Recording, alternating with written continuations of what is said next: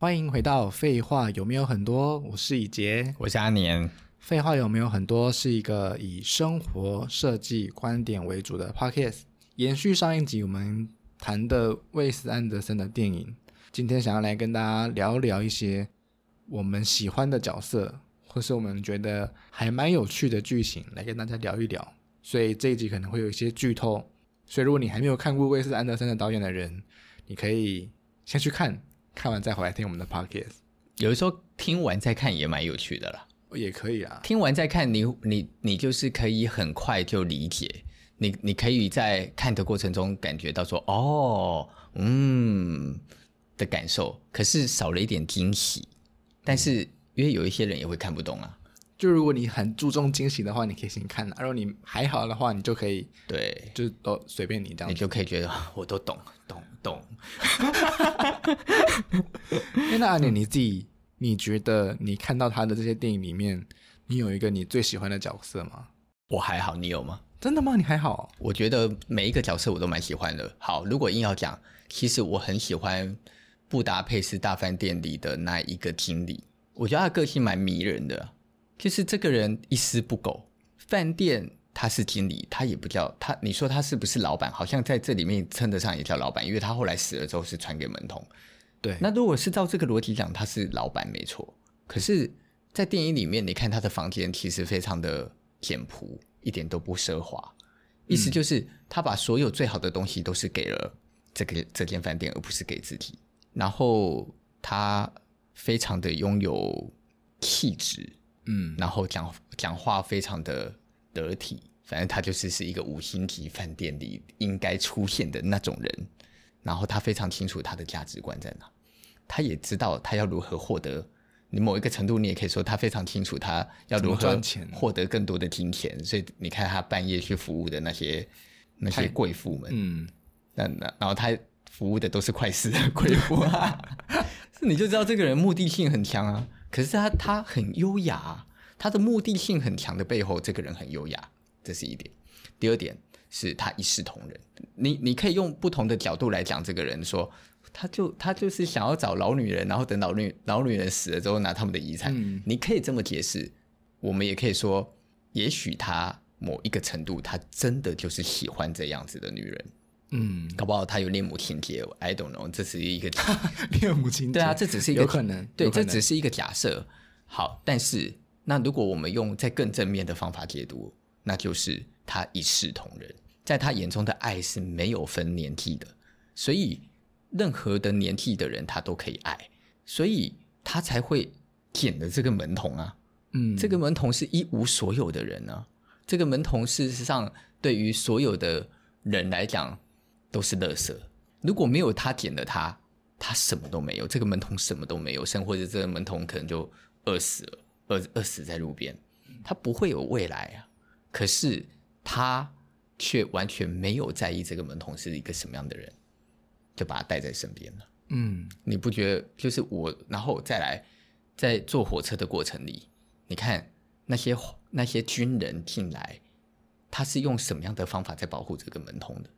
所以你就会在这里面看见这一个人的正直啊，这一个人的正直就是他完全不愿不愿意牺牲他身边的人。而是努力保护他身边的每一个人的，嗯，然后保护他的饭店的，对，所以如果是布达佩斯大饭店，我觉得我最喜欢的角色就是这一个人，嗯，这个人我觉得我也蛮喜欢的，我觉得特别是他跟门童的互动，我觉得很棒。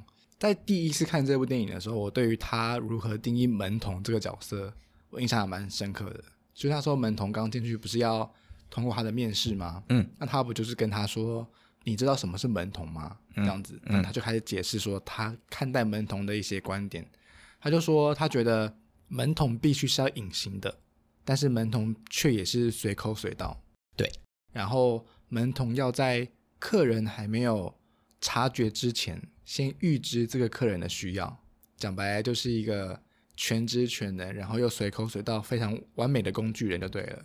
不知道，不知道在台湾。饭店里工作的服务人员们看了这部电影，是不是都 都有这个感触？嗯，我觉得可能没有，没有吗？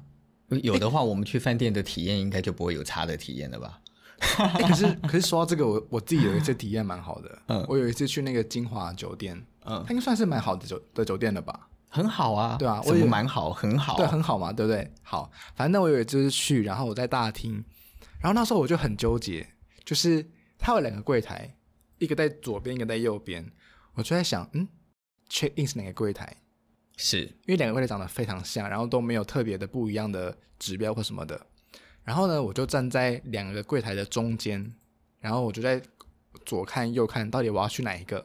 然后当我在这个踌躇的这一两秒的过程当中呢，我就突然有一个想法，就是嗯，我站在这么显眼的地方，会不会有哪一个服务员看到我，然后跑过来跟我说：“哎，先生，请问有什么需要吗？”这样子。正当我有这个念头的时候，就真的有人过来嘞，就一个就是看起来像是一个管理职人，就跑过来说，睡不跑过来了，哎，先生，请问有什么可以帮你的吗？这样子。我觉得很厉害，我那时候被这服务吓到了。嗯，如果你以后年纪再大一点，经济能力再好，你再去住更多五星级酒店试试看。我觉得五星级酒店之所以五星级，可能不完全是装修五星级，因为有一些五星级酒店其实装修真的是也蛮丑的。是吗？嗯，服务好这样的概念，真的不是不是做过酒店设计的设计师做的酒店才会漂亮，好吗？你的意思是你的？我我我我认为就是，我认为其实真就是对，就是 sense 的问题。我之我讲到这个题外话，我之前去大陆参加了一个专门做酒店设计，而且是有名的酒店设计的设计师的演讲。其实我真的去听他的那个演讲，我真的不知道我听了什么东西。但是他接的都是五星级酒店呢，这这也真是一个很神秘的事。好，OK，好，回到刚刚那个 那个，哎，我们刚刚哦，好，讲到那个门童嘛。我觉得那时候我在看到那个台词的时候啊，我对于要预知别人需要什么这件事情有很大的感触。哎，嗯，就是之前我们不是在聊吗？就是你就说我完全没有做过服务业，但是我就是很就就很像服务业的人嘛，这样子。我觉得那时候那那句话给我的一个影响就是，我虽然不是服务业的人，但是不是服务业的人才要这样子啊。不是服务业的人，不是不是只有服务业的人要做到这么敏锐。嗯，对啊，嗯，我我但是但是我觉得我以前没有那种观念呢，就是在一个场合里面，我就是做我自己，我没有想要去 care 别人需要什么。但是看完那个电影的那个台词之后，我就突然觉得说，哎，对耶，好像如果你今天是一个很机灵的人，你出现在任何场合里面，或是你出现在比如说家庭旅游或家族聚餐里面，然后你很机灵的可以知道说，哦，这个这个人等一下可能会需要一个纸杯，好，我要跟服务员说，请你给我纸杯，对。或者我很机灵的知道说今天聚餐，等一下哪一桌可能卫生纸会用完，所以我要跟服务员说：“哎，你可不可以给我三个湿湿纸巾？”这样子。嗯，嗯，我觉得看了这个电影之后，我觉得我在对于很多事情上面就有这个机灵度。这个就是你有没有在电影里获得东西，然后这个获得的东西会影响你。嗯，我觉得很多电影都会教教导我们怎么做人，然后教导我们怎么做人处事。你看那么多具有励志的。电影或者是连续剧，它不就也是都是在教我们说，哎，你怎么看待你的行业？你如果坚持什么，你可以获得成功。那个成功不见得一定是指赚钱啊，但是意思就是说，你在什么样子的情况下，你必须坚坚持着一个什么样的信念，你可以获得什么样的东西。嗯，可是很好笑啊，大家都看电影，可没有人会去学这些事啊。嗯，大家都看看就算了，就爽一爽这样子。对，然后很会讲啊。扳着那张嘴啊，就像我们一样扳着这张嘴在那边讲说，啊、嗯，你看他，他因为他的努力跟他怎样怎样，所以他怎样怎样怎样怎样怎样怎样。但是他讲完了，他一样还是是长那样了。嗯，我觉得那个门童的角色让我印象蛮还蛮深刻的，就是他他就是没有什么太多的城府，他就是做对这个经理要他做的所有事情嘛。对，上期后面很扯啊，就是比如说经理要越狱。然后这个门童还穿着门童的制，哎，啊，那时候没有了。好，反正这个门童呢，就还去帮他越狱，然后或者是帮他类似挡子弹，然后帮他架着雪橇在山里面乱窜，这样子，就是他做了很多超越了他应该要做的事情。你也觉得为什么？我我觉得他有一个很忠心的一个，那他为他为什么忠心？你觉得他忠心是是为了什么而忠心？我觉得他就是没有太多的去思考很多人生的心机的事，所以如果这他的经理不是这个人，他还会那么忠心吗？当然，我觉得这是一个双向的事啊。嗯，就是第一个是他没有太多的心机，第二个是他的经理给予他足够的分量，分量让他觉得他可以有这样的回馈。嗯，这是一个双向的。但是 OK，不管怎么样，不管他是用什么样的心态在对于他的工作有忠心，我觉得在这个电影的整部啊，他其实都在描述这个门童，这个门童怎么样看待他的工作跟他的主管是一个无怨无悔的付出。嗯，那我觉得其实中间中间有一个蛮画龙点睛的部分，就是在这个经理他要越狱的时候，他不是打电话给他的其他经理朋友们求救嘛？对。然后这些饭店经理们就是一一的去寻找谁可以来帮助他这样子。对。那在那一个剧情里面，他差不多打了五六个饭店经理的朋友们，那刚好每一个饭店的经理都手上有事情正在做，那这个经理们呢，一接到电话，哦，知道是这个这个这个人打来的，他们马上把自己的工作放下，然后跟他旁边的一个人说：“哎，好，换你来做。”所以他们这一幕就是接电话，好，换你来做；换下一幕，好，就接电话，好，换你来做，就是很有趣的一个节奏感这样子。但我觉得在当中啊，其实藏了一个还蛮有趣的一个人生观，就是在这个经理们转头过去说“你来做”的那个对象。都是那一个饭店里面的门童。那这个经理那时候正在做的事情，其实以现在来看，我觉得都是要主管阶级以上的人才有办法做的事情。比如说有节目就是要帮人做 CPR 急救，或者是要去试菜够不够咸、够不够甜这样子，或者要去指挥呃建筑工地的一个的一个排程这样子。我觉得在那一幕里面，我觉得我看到就是这些门童们。他们为什么可以被饭店经理们指明做这些主管才能做的事情？为什么？我觉得是因为这些经理们看到这些门童在于在小事上很忠心，所以他们没有办法把这些大的事情交付他。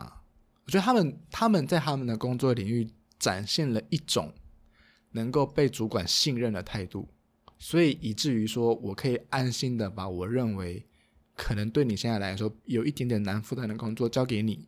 但你仍然可以把它应付的很好。是，我觉得在他们的身上，在这些门童的身上，这几幕的很快速的一个串场，我觉得外斯安德森好像传达了一种他看待门童在小事上中心的价值观。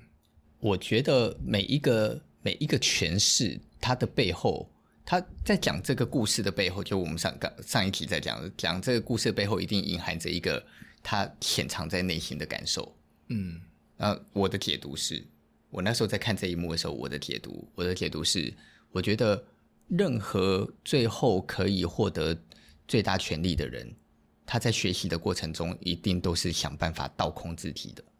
所以这些门童，他他们都是把自己倒空，没有意识的学习。他不是在，他不是一直带着自己的意识去抵抗，然后去去。想要用自己的方法，不是，他是他是静下心来丢掉自己，因为门童的这个角色，你他甚至于可能在整个饭店里，他比更多人都还不如，他是最小的。可是这一个所谓的最小，他却是跟着经理最容易什么都碰触的人，他最能够跟着老板嘛，所以他最能够他的眼界打得最开嘛。他就最可以知道老板在想什么，他最知道老板的的专业以及老板的做人处事，对做人处事善不善良，以及他是不是真的是一个厉害的人嘛？他最清楚，嗯、但是他没有用自己的思考在判断这些事，他只是观察与学习，他把自己所有的一切都先丢掉，每一件事都跟着做，跟着做，听命而做，再跟着做，再听命而做，再跟着做，嗯，做久了。这些事怎么可能不是他的？这些事怎么不会变成？就一件事，你做一万次就会变成专家啊。所以你每一件事都跟着做久了，你自然就会学到他的精髓。当当你学到了他的精髓，你会不会再加入自己的想法？因为那时候你已经成熟了，你当然就可以加入自己的想法啊。嗯，所以为什么他一定会成为接班人？为什么？这不就很明显吗？因为我今天应征的一个经理来三四十岁。他就是不会照着我的做，可是我今天找了一个人来，他把自己倒空，他就是愿意跟着我去做，他不会一直去思考说，你为什么要我这样做？你为什么要我那样做？我这样做好吗？我那样做好吗？你你你想要有那么自有那么多自己的念头，那你自己出去开啊，你自己出去做啊。你既然要进来，那你就是先把别人，你想要获得一身的功夫，你想要再去改变这个功夫，你得先把别人的功夫学起来啊。你学人家的功夫都学不起来，还指山还在那边指指点点的，你怎么你连人家都学不起来，你怎么改把别人的东西变得更好？不可能嘛。嗯，我们以前小时候写书法，学书法，我我我好像讲过，嗯，我说你要先写欧阳修的字，学学学学学学到你写欧阳修的字蛮像了，再学颜真卿的字，学学学学学 学到你写颜真卿也蛮像的，再学王羲之的字，然后再写写写写写，然后就有一天老师还会考的时候，你写王羲之的的王，然后你再写欧阳欧阳修的王。你在写颜真卿的王，你还真的就是要写出类似的，不是说就是模仿，他没有你写你的字诶，什么叫你的字啊？你连写别人的字都写不好，你写屁写啊！嗯，当你写到一个程度了，你真的都觉得你能写了，老师也不会告诉你说你能写了，老师还是会继续说，那你再去写学学谁的字吧。嗯，但是当你有一天，你就会发现。当你写了那么多的字，那么多的字，那么多的字，每一次的写写写写写，这时候有意思吗？你要对颜真卿的字指指点点吗？你要在那边讲说啊，颜真卿的字就是看起来太刚硬，都不柔顺啊。王羲之的字，人家就那么厉害了，你还要对人家指指点点，你最好学得到东西啊。可是你静得下心来，把自己的东西倒空，然后好好的一个一个模仿，一个一个模仿，你会看到它的精髓。嗯，而当你学到了每个人的精髓，你怎么不会拥有自己的东西呢？这看似是一个很简单的道理，但却是一个极度难的事情。对，我觉得可能是，但是我觉得也没那么难。嗯、它难不难，就只有在于你要不要把自己放空而已啊。嗯、其实就只有这样而已。当有一天你做一件事，你的主管或你的老板就是告诉你说你为什么做错，你你从心里就认为我没做错，但是你可能得先思考一下。这个做错的点可能是从哪一个点来啊？但是，但是我觉得，嗯，比较辛苦的是，很多大多数的人，他们其实因为大多数人的眼睛都是一直放在自己的身上，所以他的眼睛不会去放在别人的身上，他不会去换不同的立场来看待这些事，所以他不不不换立场看待这些事，他就永远只注意自己，他就永远只会注意自己，永远只注意自己，你是学不到东西的。这个这个。呃，上下之间的对应啊，我觉得在《布达佩斯》这部电影里面，其实有一幕我觉得还蛮蛮蛮蛮厉害，也蛮感人的，就是应该是这个经理少数骂过这个门童的一一场戏，嗯，就是在那个逃狱的时候，其实这个经理骂的点就是还还蛮白痴的，就是这个门童呢，他就是要跟这个经理约在一个地方碰面，然后要带他逃狱这样子。那这个经理呢，就他说你没有带香水，对，说你没有带香水，然后就因为水呢，就因为他没有带这个经理最爱的香水，而被他臭骂一头这样子。然后呢，我觉得一般好，如果把这个剧情转到现代，一般员工会觉得傻眼吧？我都为你这么倾心卖命了，然后你为了这个古龙水骂我，这样子好。虽然我承认是我没是我没带，但有必要这么骂那么夸张，骂我祖宗十三代这样子？但是这个这个门童的回应，他完全没有。完全没有任何的抵抗，完全没有任何的反驳，他就是接受这件事情。那当他接受这件事情的时候，那主管反而看到他，哦，原来你是怎样怎样怎样的人，然后就因为那件事情，好像他们之间的友谊度就啪更更大的飙升。我觉得对于现代人来说，这真的是超难的一件事情。当你面到面临到一个很委屈的事情，你仍然还有一个洞见，就是你知道。到底什么话是可以说，什么话是不能说的？是，我觉得这个真的超厉害的，超难。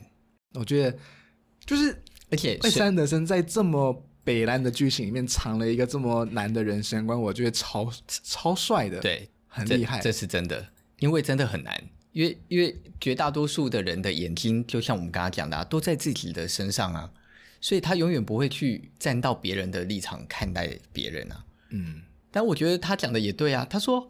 我都穿那么臭的衣服，都出来到这里长那么臭，我现在没有果龙水，我去到哪谁都不知道我是逃犯。对，我那时候觉得，对啊，是，对，就是一个很对啊。那你刚刚讲你喜欢的这个角色嘛？其实我刚刚觉得说，那那我喜欢的角色是谁？我觉得我蛮喜欢那个犬之岛的小男孩的，就我觉得他跟我们之前聊的小王子还蛮像的耶。嗯，就是有一种没有太多世人的心机感。嗯，像我就很喜欢有一幕，就是他跟他的那个狗狗，那个黑色那个那个流浪犬的一些对白。就他那时候刚到那个那个岛上犬之岛的时候，他不是就很不受那个那个流浪狗的欢迎吗？对，黑狗都不外差小异，其他狗都会跟着他。对对对，但是黑狗呢，跟其他狗的差别就是，黑狗就很做自己嘛，我就不想要理你啊。对，我就不喜欢你啊！我觉得流浪犬呢，我就是不想要有主人的概念啊，那我就不想要理你。那我觉得对于一般的大人，就会觉得哦，这好像是一种上下的依存关系，所以我是你的主人，你要听命于我，你要服侍我这样子。对。但是我觉得对于那个小男孩来说，他叫这个狗狗称他为主人的那个主人，并不是所谓的上下关系，而是一个朋友之间的一个对的的一个互助立场。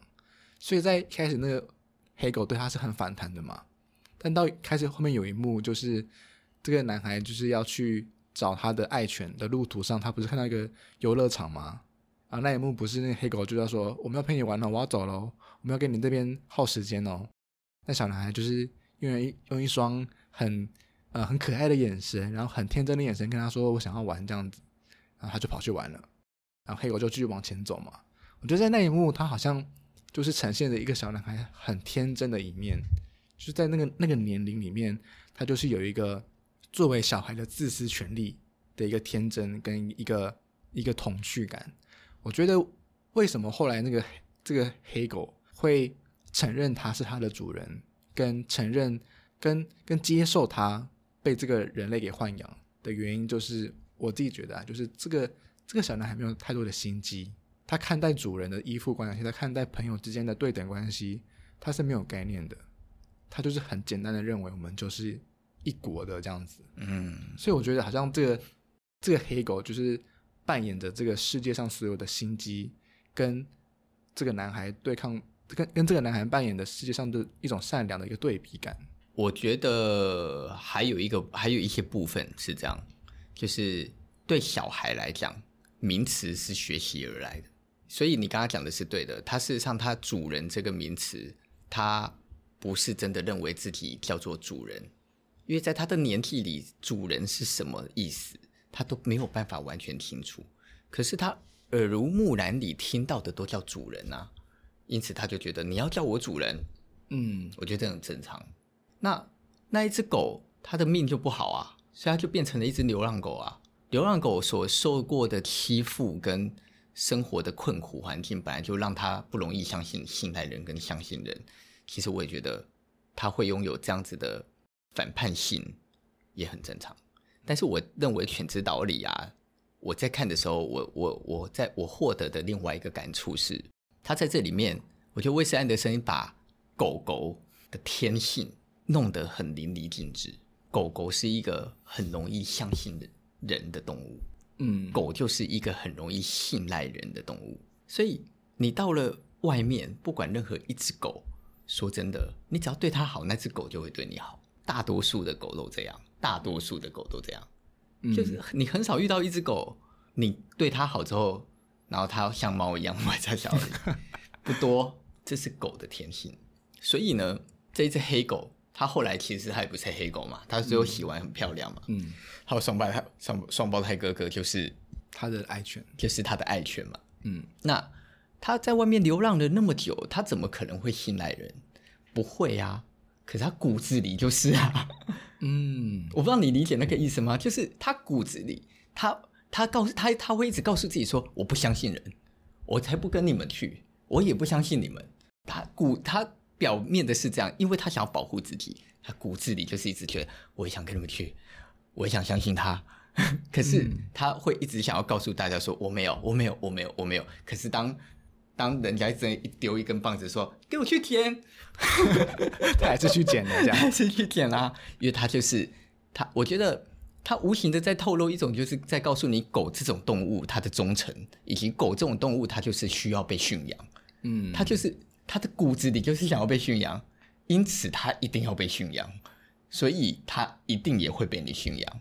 我是不知道他为什么要拍《犬之岛》，我没有很清楚。可是我觉得他在拍这个《犬之岛》里面，一定有某一个部分是一种他在对于这一种动物的一种，他一定观察这种动物，观察他，他一定观察它很久了，嗯，他才有办法去形容这些这这种动物的天性是什么。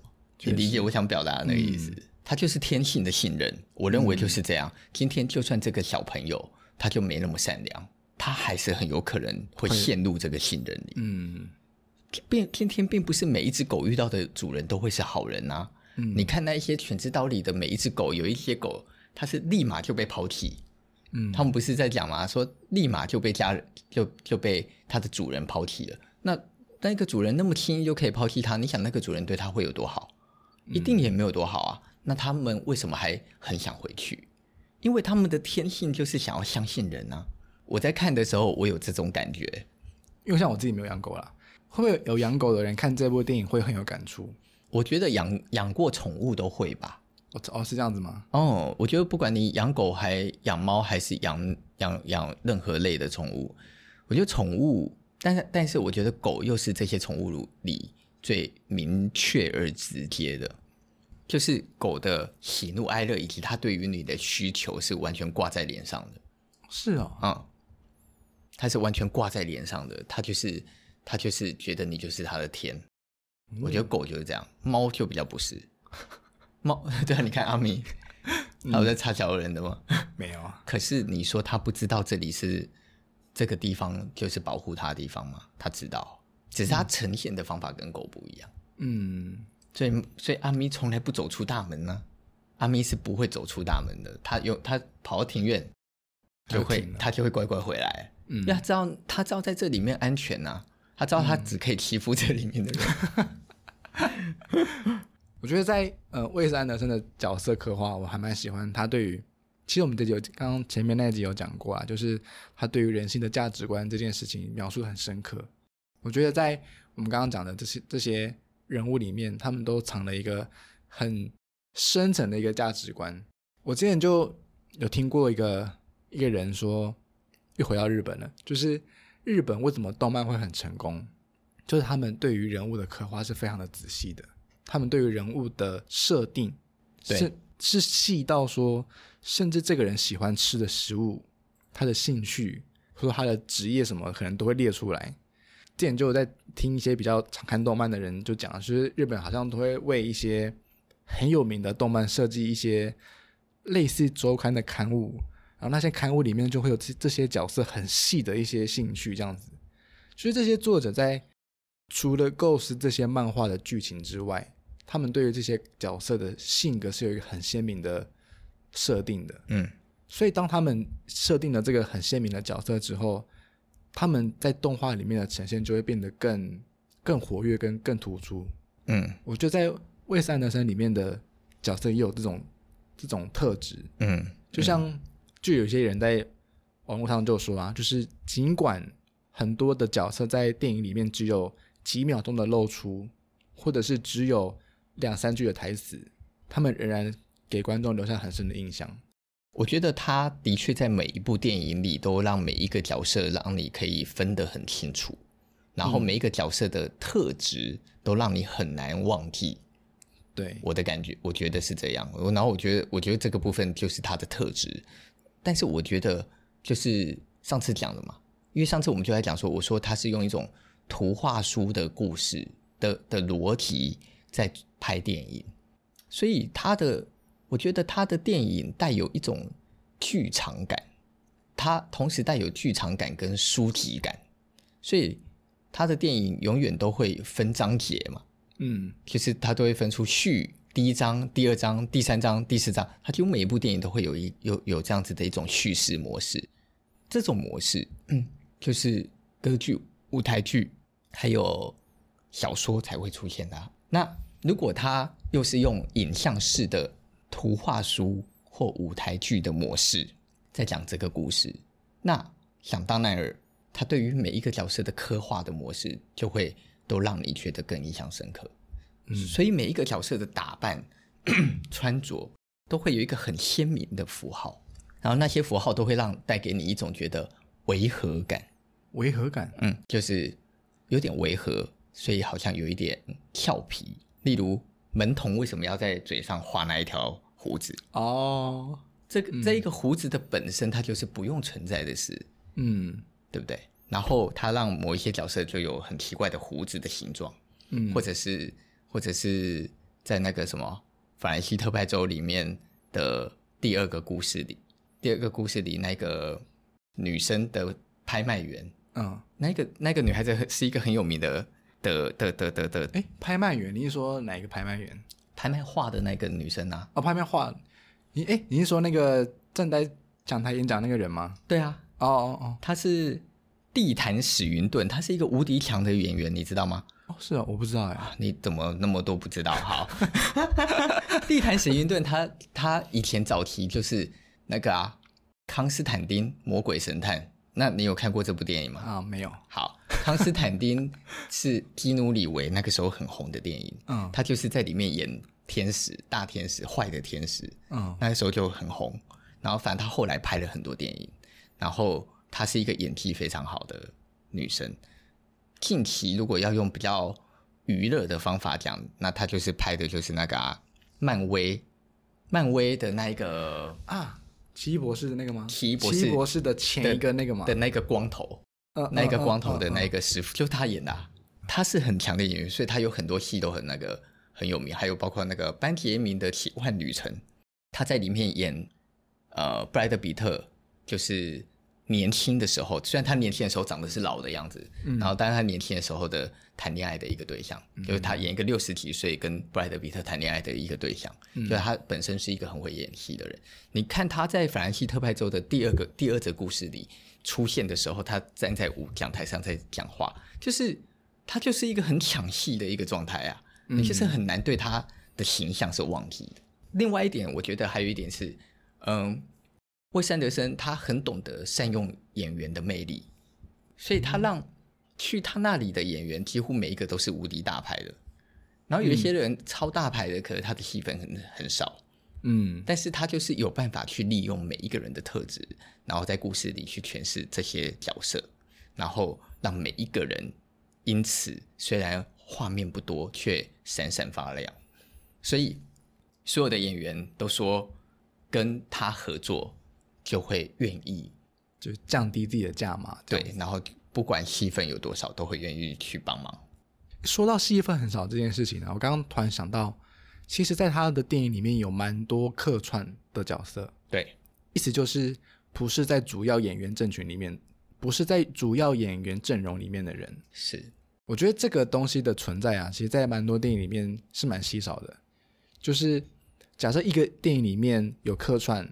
那可能就是一两幕有客串，但是我他为的魏斯安德森的电影的客串的次数很多，对，多到你会觉得到底到底这些人是客串还是主要的，跟到底是要多少个客串呢、啊？这样子，像我最近看那个《布达佩斯大饭店》，就是有一幕那个要去追杀那个主人的那个保镖，他去就杀人犯，他不是有一次在雪山，他要加油嘛？万年记不记得这一幕？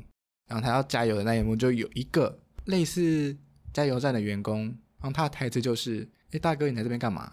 没了。但是那个人我记得是很厉害的，他是演那个海边的曼彻斯特的那个有点就那个那个那个小孩，你知道吗？哎，我没有注意到，就是他他应该是蛮大咖的人呐，但他的戏份就很少，嗯，然后就一一一字就一一个台词就过去了，这样子晃过就就晃过就没了这样子。但是他的那个存在跟那个场景。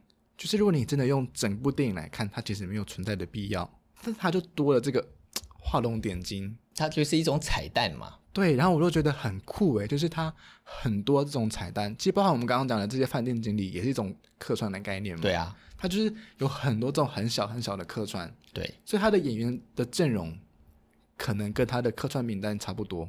对，甚至有三分之一、二分之一的量这样子。